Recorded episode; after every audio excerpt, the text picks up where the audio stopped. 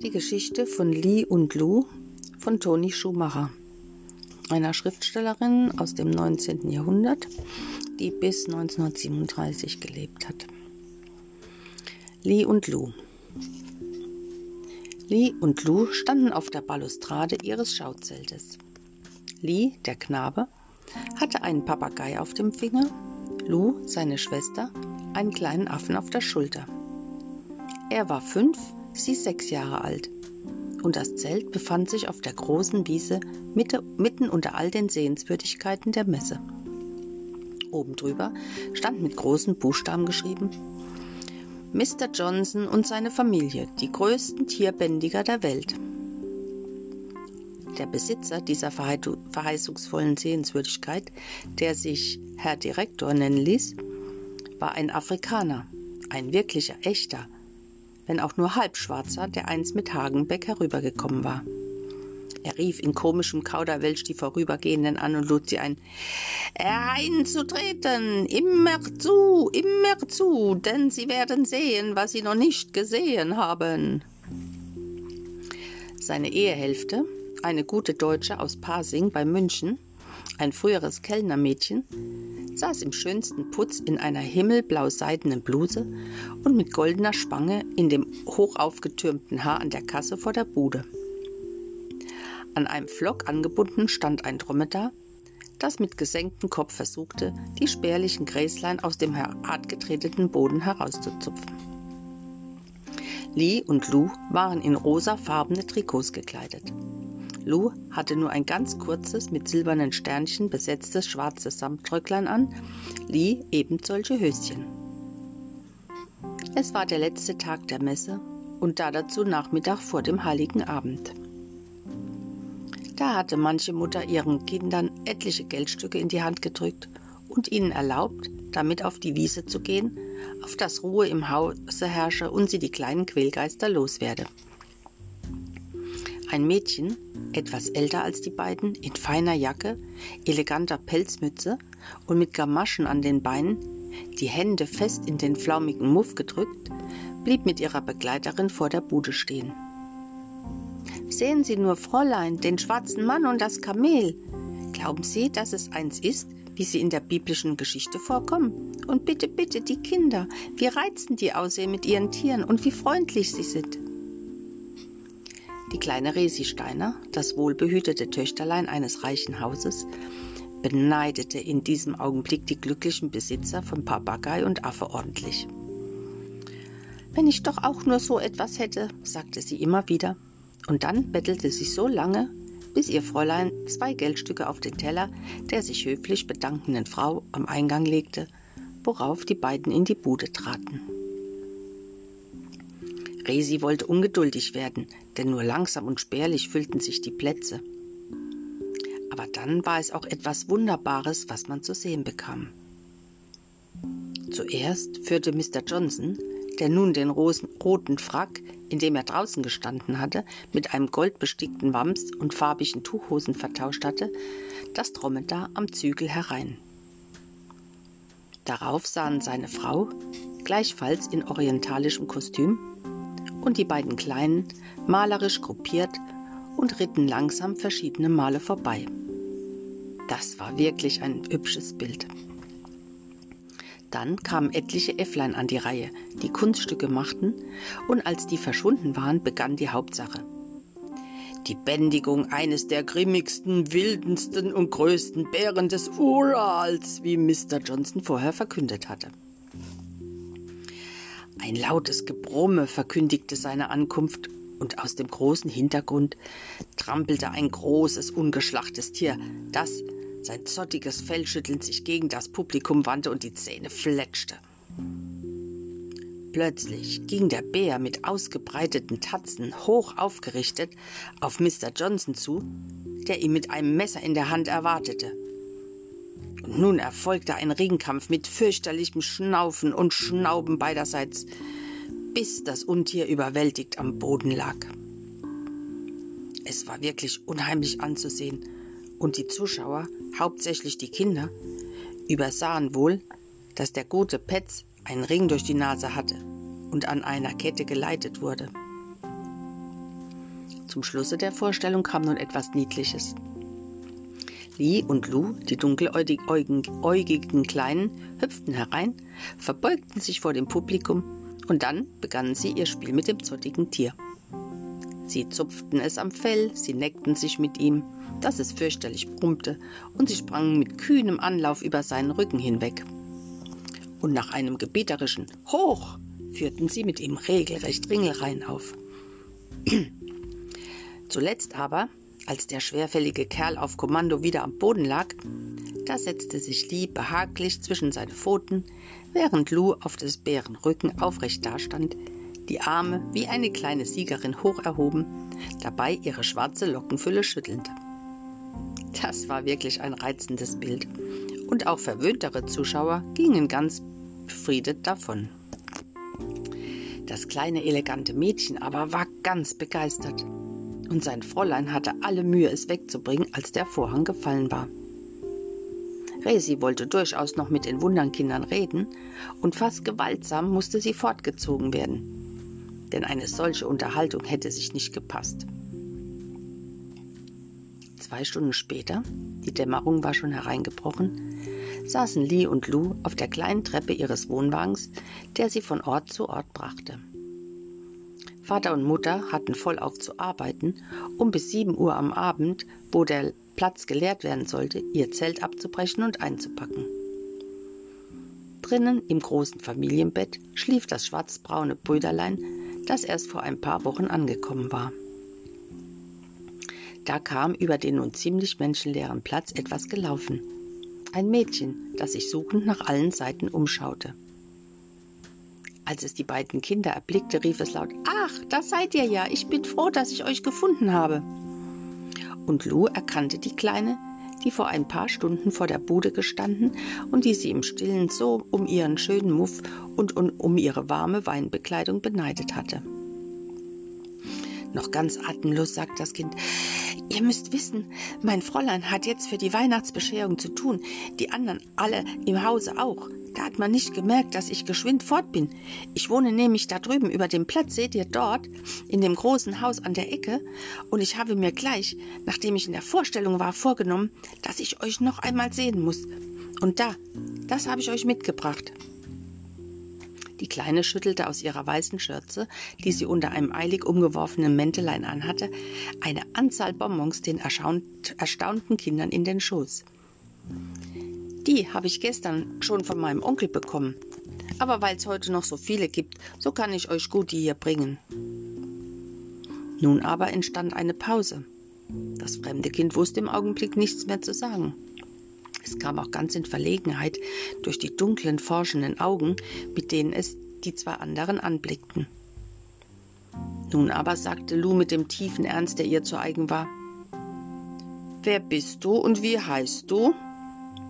während Lisi am Ärmel zupfte und fragend ansah, ob er wohl eines dieser guten Dinge anbeißen dürfe. Ich heiße Resi Steiner und mein Vater ist Kommerzienrat, sagte das Mädchen mit unbewusstem Selbstbewusstsein. Darauf erwiderte Lou, ich bin Lou und das ist Lee, aber eigentlich heiße ich Genoveva und mein Bruder Josef.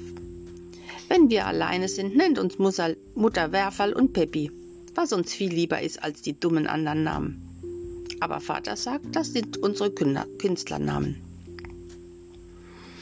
Resi kam es furchtbar merkwürdig vor, dass die Kinder zwei Namen hatten, wie überhaupt das Ganze, und sie fragte nun zaghaft nach dem, was sie eigentlich wissen wollte.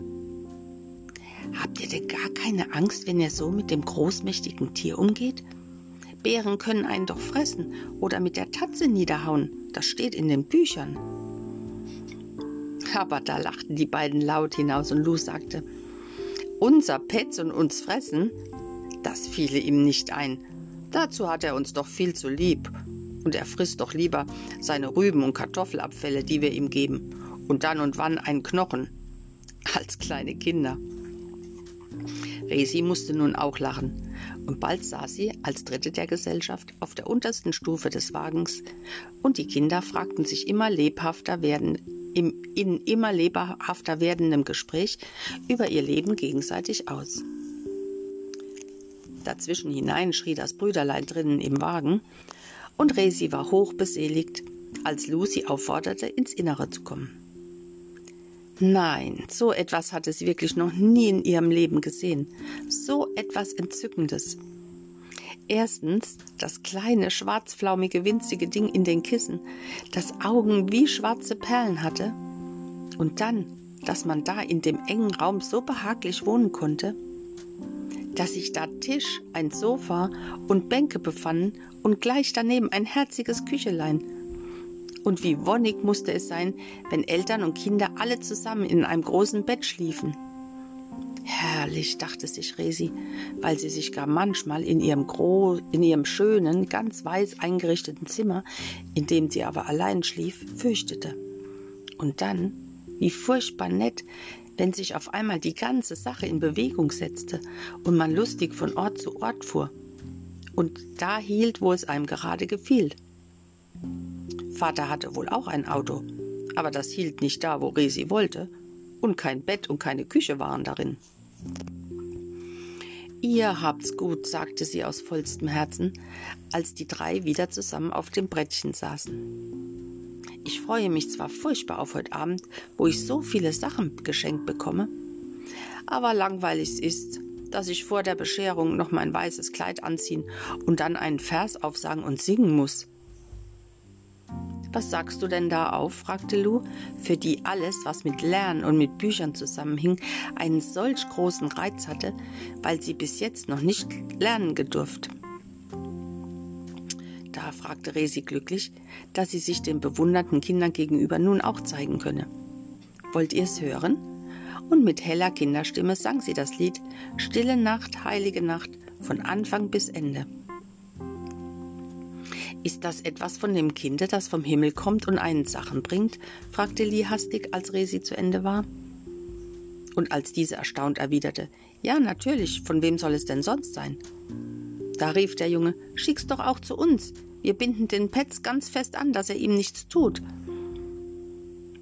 Aber ihr habt doch auch eure Weihnachtsbescherung, fragte Resi nach einer kleinen Pause. Sie wurde wieder verlegen, denn plötzlich fiel ihr ein, wo denn in dem engen Wagen eine solche stattfinden sollte, wo ja nicht einmal ein kleines Bäumchen Platz hatte. Als Lou den Kopf schüttelte und sagte, Nein, wir wissen nichts davon, aber gern sehen würden wir so etwas. Da rief die kleine Resi impulsiv aus, Wisst ihr was? In einer Stunde brennt in unserem großen Saal der Baum. Da kommt ihr dann schnell zu uns herüber, und meine Mutter wird sich dann auch furchtbar freuen, euch zu sehen. Ganz erfüllt von dieser herrlichen Aussicht sprang Resi auf. Ich muss jetzt nach Hause. Eigentlich darf ich nie alleine ausgehen und werd am Ende schon gezankt, dass ich fortgelaufen bin. Aber nicht wahr, ihr kommt ganz, ganz gewiss. Ihr könnt von hier aus unseren Erker sehen, wo der Baum schon brennt, und dann springt ihr schleunigst herüber und dürft nur die Treppe hinaufgehen, dann seid ihr da. Lus Augen glänzten in Erwartung von so etwas Herrlichem, und Lee machte vor Entzücken einen Salto Mortale von der obersten Stufe des Treppchens herab, wobei er unten noch ein paar Sekunden auf dem Kopf stehen blieb. Er wollte mit dieser Kunstleistung seine ganz besondere Freude ausdrücken. Und dann war Resi mit flüchtigen Sprüngen über den Platz davongeeilt. Mr. Johnson und seine Frau arbeiteten mit Beil, Säge und Hammer. Es war eine schon oft gemachte Arbeit. Aber die Bude musste haltbar sein. Das war Gesetz so. Und sie auseinanderzubringen brauchte Zeit. Einmal war Frau Johnson zum Wagen hinübergeeilt und hatte dem Kleinen zu trinken gegeben. Sie hatte auch den beiden Großen gesagt, sie sollten nur inzwischen ihren Teil der Suppe essen. Es könnte etwas später werden, bis sie heimkämen. Und wenn sie müde seien, so sollten sie sich zu Bett legen. Lee und Lou sahen sich bedeutungsvoll an, und als die Mutter fortgegangen war, da setzten sie sich ganz oben an die Türe, um besser sehen zu können, schmiegten sich fest aneinander wegen der Kälte und spähten mit steigender Erwartung hinüber nach dem bezeichneten großen Haus mit dem Erker. Warum sie der Mutter nichts von ihrem Vorhaben sagten, das wussten sie selber nicht. Aber sie hatten das unbestimmte Gefühl, als könnte dieser am Ende den Besuch nicht erlauben. Sie durften nicht in fremde Häuser gehen. wie zum Beispiel die Kinder von dem Besitzer der Fotografiebude, die sie da und dort schon auf den Märkten getroffen und die mit Ansichtskarten von Haus zu Haus liefen, wenig verkauften und viel zusammenbettelten. Ich will nicht, dass ihr das tut, hatte die Mutter einmal strenge gesagt, als die Kinder sich angeschlossen und vergnügt einige Geldstücke mit zurückgebracht hatten. Der Abend rückte vor, und plötzlich klangen von allen Türmen der Stadt zuerst leise, dann immer lauter Glockentöne, und es war, als ob die ganze Luft davon erfüllt wäre und in Schwingung geriete. Horch, sagte Lee und erhob sein dunkles Köpfchen, und Lou presste unwillkürlich die Hand des Brüderleins und flüsterte leise, das ist schön. Am Sonntag tut's auch so. Aber wenn die Sterne dazu scheinen, ist es noch viel schöner. Nun aber flammte plötzlich in dem Erker gegenüber etwas auf. Wie winzige Sternlein, eins nach dem anderen, immer ringsherum. Und plötzlich war das ganze kleine Glashaus erfüllt von Lichtlein, von Lichtlein bis oben hinauf wie eine Pyramide. Die Kinder wussten, dass das ein Christbaum war. Voriges Jahr, als sie noch keinen Wagen besaßen, waren sie am heiligen Abend in einem Wirtshaus gewesen, wo auch ein Baum gebrannt hatte. Aber Vater wollte damals nicht, dass sie in dem Zimmer voll Leute blieben, und die Mutter hatte sie in die Kammer hinaufgenommen und ihnen ins Bett dann noch einen großen Lebkuchen gebracht, damit sie doch auch etwas hätten. Jetzt aber erfasste die Kinder ein großes Verlangen, der Einladung des kleinen Mädchens zu folgen, und nach einem raschen Blick den Lou noch auf das festschlafende Brüderlein warf, liefen sie schnurstrack, was sie laufen konnten, über den schneebedeckten Platz dem bezeichneten Hause zu. Eine große, schwere eichene Tür, die Haustüre, war angelehnt. Die Kinder zögerten einen Anblick, dann schlüpften sie hinein. Ei, war's da hell, fast wie wenn die Sonne schien. Eine Treppe mit rotem Teppich belegt führte hinauf. Fast so schön wie im Zirkus, flüsterte Lou. Ein bisschen ängstlich, das prächtige goldene Geländer nur scheu mit den Fingern berührend, liefen sie die Stufe hinauf bis zum ersten Stock. Niemand begegnete ihnen. Wir sollten zu der Türe geradeaus hineingehen, hatte das Mädchen gesagt, erinnerte Lou, und sie nahm des Bruders Hand fest und entschlossen in die ihre. Bei der nächsten Tür war ein Spalt offen, und daraus drang helles Licht und lautes Sprechen. Dann verstummte das Spre Sprechen plötzlich und es wurde Klavier gespielt. Und dann sang eine laute Kinderstimme. Das ist das Lied, sagte Lee ganz leise. Und die beiden Kinder lauschten mit angehaltenem Atem und freuten sich, dass sie das schon einmal gehört hatten und dass die kleine Freundin ihre Sache so gut machte. Wollen wir jetzt? fragte der Bub mutig, als der Gesang verstummt war. Das Mädchen hat doch gesagt, wir sollten nur hineingehen, es würde ihre Mutter freuen. In diesem Augenblick riss jemand von innen die Tür weit auf. Es war ein Diener mit einem Brett voll Tassen, und er prallte ordentlich zurück vor den beiden kleinen dunklen Gestalten. Was habt ihr hier zu tun? Macht, dass ihr fortkommt. Am heiligen Abend wird doch nicht gebettelt, sagte der Mann in bösem Tone. Aber da wallte Lus Blut auf. Wir betteln nicht, sondern das kleine Mädchen hat gesagt, wir sollen kommen, und deshalb sind wir da. Des Kindes erregte Stimme klang laut, schrill und fremdartig.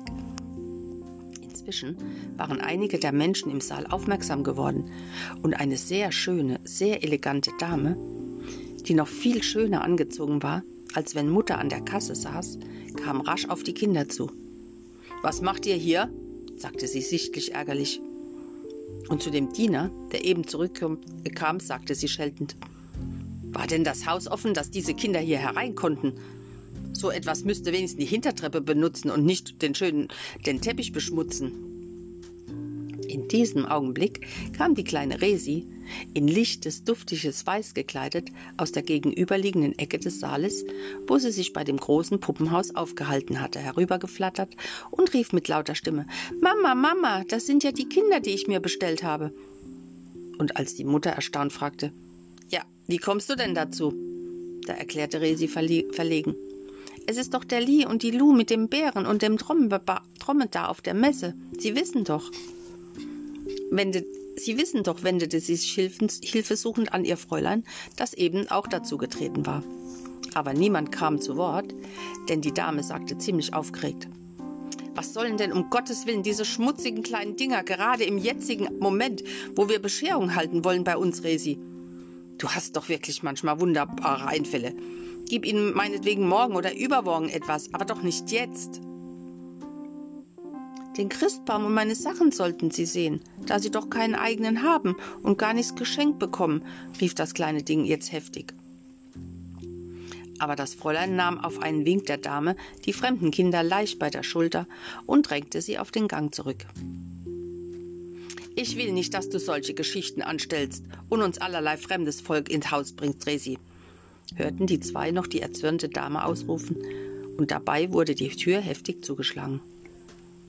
Das Fräulein aber sagte Kommt, Kinder, ich führe euch in die Küche. Da bekommt ihr etwas Warmes zu essen, wenn ihr Hunger habt. Da aber schob, da aber schob Lou die, die schiebende Hand von sich und hoch aufgerichtet mit bebenden Nasenflügeln sagte sie: Wir haben keinen Hunger, nicht wahr, Lee? Wir haben eine eigene Küche und wir wollen wieder fort und, und Bettelvolk sind wir keins, dass sie's nur wissen. Betteln tun nur Leute, die nicht arbeiten, sagt Mutter, und wir arbeiten alle zusammen, oft den ganzen Tag. Mit diesen Worten waren die beiden Kinder die Treppe rascher wieder hinabgeeilt, als sie heraufgekommen waren. Als sie sich eben an der schweren Haustüre unten zu schaffen machten, um sie aufzubringen, da flog etwas Weißes die rotbelegte Treppe herunter und Resi rief: Bitte, oh bitte, geht nicht sofort, ich hab doch hier eine Puppe für euch und ein Buch. Aber Lou gab trotzig zurück: Ich will keine Puppe und ich will kein Buch. Und da sie zum Glück eben die Klinke erfasst hatte, so konnte sie mit Lee schnell zu dem Haus hinaus. Im Wagen war inzwischen große Aufregung. Herr und Frau Johnson waren müde von der schweren Arbeit zu ihrem Wagen gekommen. Aber als sie das Trepplein erstiegen hatten und die Tür öffneten, waren keine Kinder da, nur das eben erwachte schreiende Baby. Sie werden wohl bei den Kindern, äh, bei den Tieren sein, sagte die Mutter. Und sie ging um den Wagen herum, wo rückwärts an verschiedenen Pflöcken das Dromedar und der Bär angebunden waren. Die Äfflein, die Schlange und der Papagei befanden sich in vergitterten Kisten im rückwärtigen Teil des Wagens, wohin durch eine Öffnung noch die Wärme des eisernen Öfleins drang. Die Kinder waren nicht da. Beunruhigt eilte die Mutter wieder ins Innere, und auch der Vater fing nun an zu rufen und zu suchen, aber vergeblich. Der lange Josef in dem großen Wagen nebenan steckte den Kopf heraus und fragte, was es denn gäbe. Ebenso aus einem anderen Wagen die Leute von der Schiffschaukel. Aber niemand wusste etwas von den Kindern. Da wurde den Eltern doch sehr bange zumute. Bei strenger Strafe war es den Kleinen verboten, sich ohne Erlaubnis zu entfernen. Und nun war es Nacht, Christnacht, wo doch so vielerlei und allerlei Menschen auch hier herum noch verkehrten. Christnacht. Der Mutter schoss plötzlich etwas durch den Kopf. Wenn den Kindern der Gedanke gekommen wäre, dass da etwas Besonderes los sei, wenn sie irgendeiner Lockung gefolgt wären, vielleicht einen Christbaum zu sehen oder dergleichen. Du lieber Gott, sie selber hatten doch keine Zeit und kein Geld an so etwas zu denken. Sie wollte aber trotzdem nachher für die Kinder ein Stück Schaumtorte holen, und jetzt, in der toten Zeit, die folgte, wollte sie ihnen auch, wenn sie ein paar Pfennig erübrigen konnte, etwas zum Spielen kaufen. Jawohl, das hatte sie sich vorgenommen. Und während sie und ihr Mann immer ängstlicher von Wagen zu Wagen liefen und in die benachbarten Straßen hineinschauten, wo aus all den Häusern brennende kleine oder große Christbäume strahlten, da sagte sie zu ihrem Manne Wenn Sie glücklich da sind, wollen wir Ihnen doch auch etwas herrichten, den Kindern. Im selben Augenblick kam es über den weißen Platz herüber, in stürmischer Eile, und Herr Johnson sagte, da sind Sie wahrhaftig. Und aus seinem Gesicht wich, wich der Ausdruck großer Angst. Seine Kinder waren ja auch sein Stolz und sein Höchstes. Aber seine Liebe äußerte sich zunächst darin, dass er jedem der atemlos ankommenden Kinder eine tüchtige Ohrfeige verabfolgte. Da, das habt ihr fürs Fortlaufen, damit ihr es ein fürs andere Mal wisst. Die Mutter aber zog die schluchzenden Kinder in den Wagen hinein und fragte immer wieder in eindringlichem Tone So sagt doch, wo seid ihr gewesen? So sagt doch, wie ihr auf so etwas gekommen seid. Aber es währte lange, bis die Eltern aus der Sache klug wurden. Die Resi mit dem schönen Muff und die rote Treppe, der große Baum und der böse Mann mit dem goldenen Knöpfen, das alles bildete ein wirres Durcheinander. Und darauf rief Lou, deren Schluchzen aufgehört hatte, mit, nun mit blitzenden Augen. Wir sind doch keine Bettelleute, nicht wahr, Mutter? Das sind wir nicht. Und der Kleine schluchzte bekümmert. Ich habe ja doch nur das Kind sehen wollen, das vom Himmel kommt und einem etwas bringt. Als die Eltern endlich klar in der Geschichte sahen, da sagte Herr Johnson entrüstet und mit größer Würde. Das sind Menschen, zu denen ihr nicht gehört und zu denen ihr nie mehr gehen sollt. Sie wissen nicht, was arbeiten heißt, schwer und hart. Und ihr seid Artistenkinder und darauf könnt ihr stolz sein. Diese Worten, Worte begeisterten Lou. Es war ihr wie Balsam, was sie da hörte und fest fasste sie die Hand, die sie soeben gezüchtet, gezüchtigt.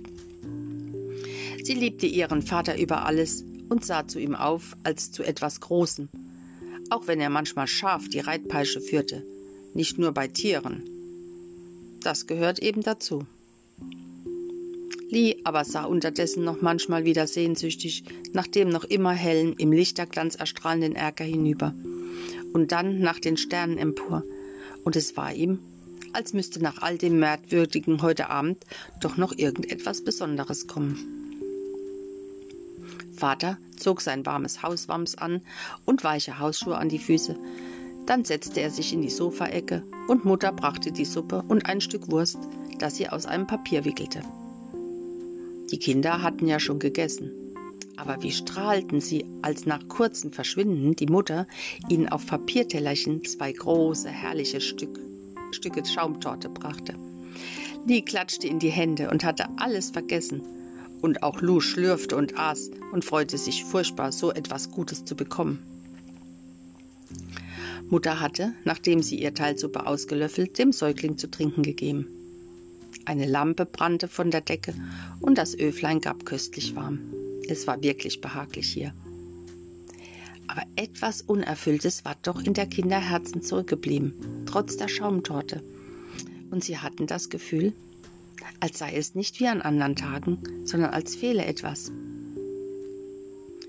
Warum kommt das Christkind nicht auch zu uns? fragte Lou, die an ihrem gewohnten Plätzchen unten an der großen Bettstatt kauerte, plötzlich unvermittelt. Müsst halt brave Kinderlein sein, dann wird's vielleicht auch einmal den Weg zu euch finden. Dass sie keine braven Kinder gewesen waren, das empfanden die beiden nun auf einmal doppelt. Und sie saßen ganz still und nachdenklich auf ihrem winzigen Bänkchen in der Ecke. Da klopfte etwas an ein Fensterlein, und der lange Josef, der sich wegen seiner Größe für Geld sehen ließ, bückte sich und sah herein. Habt ihr die Ausreißer? und als er die Kinder sitzen sah, lachte er, dass der Wagen dröhnte, und dann reichte er zwei riesige Brezeln herein. Da, die habe ich von einer Verehrerin geschenkt bekommen. Wenn ihr wollt, könnt ihr sie essen. Und damit war er verschwunden.